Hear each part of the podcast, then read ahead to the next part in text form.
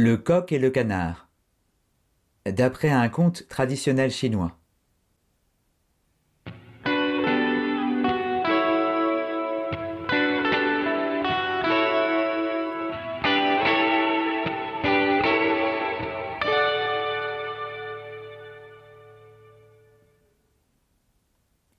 Dans une ferme de Chine, un coq et un canard s'ennuyaient. Ils rêvaient l'un comme l'autre de se dégourdir les pattes et de se promener au bord du grand fleuve qui serpentait un peu plus loin. Les arbres de chaque côté du cours d'eau étaient magnifiques, et un grand chemin promettait de belles promenades. Un matin, ils se retrouvèrent sur le chemin de randonnée. En marchant, le coq se sentait bien. La plume gonflée, la tête haute, il n'arrêtait pas de se vanter. Je suis de loin le plus élégant de la basse-cour. J'ai de l'allure, que veux-tu? Cela ne se discute pas, lança le coq.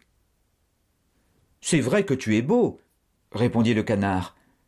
J'aimerais avoir des plumes colorées comme toi. Mon plumage est si terne. Encouragé par le canard, le coq continua sur sa lancée. Tu as raison, je suis le plus beau et le plus coloré. Et puis regarde, toi par exemple, tes pattes sont ridicules, on dirait des tapettes à mouches. Et ta démarche, excuse-moi, mais se dandiner ainsi, c'est plutôt comique. Le canard fut vexé, bien sûr, mais il était si gentil qu'il ne le montra pas. Je t'envie, tu sais. Tes ailes sont magnifiques, je suis sûr que grâce à elle, tu peux voler haut et loin. Le coq se trouva embarrassé. Il savait bien que ses ailes étaient sa faiblesse, mais il était hors de question de l'avouer. Aussi, il dit au canard avant de s'élancer. Regarde-moi, canard, je vais traverser ce fleuve d'un seul coup d'aile. Le canard s'arrêta, prêt à admirer le joli vol du coq.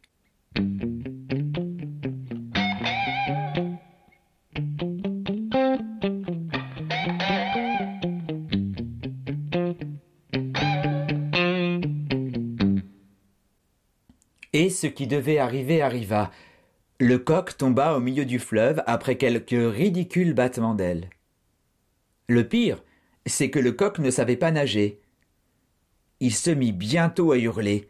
Au secours. Au secours. Je suis en train de me noyer.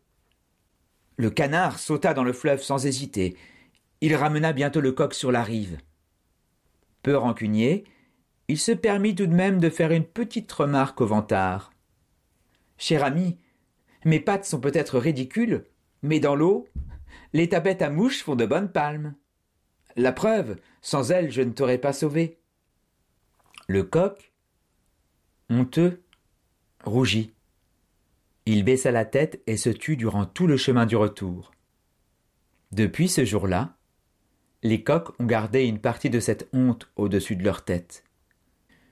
Voilà pourquoi ils ont la crête rouge.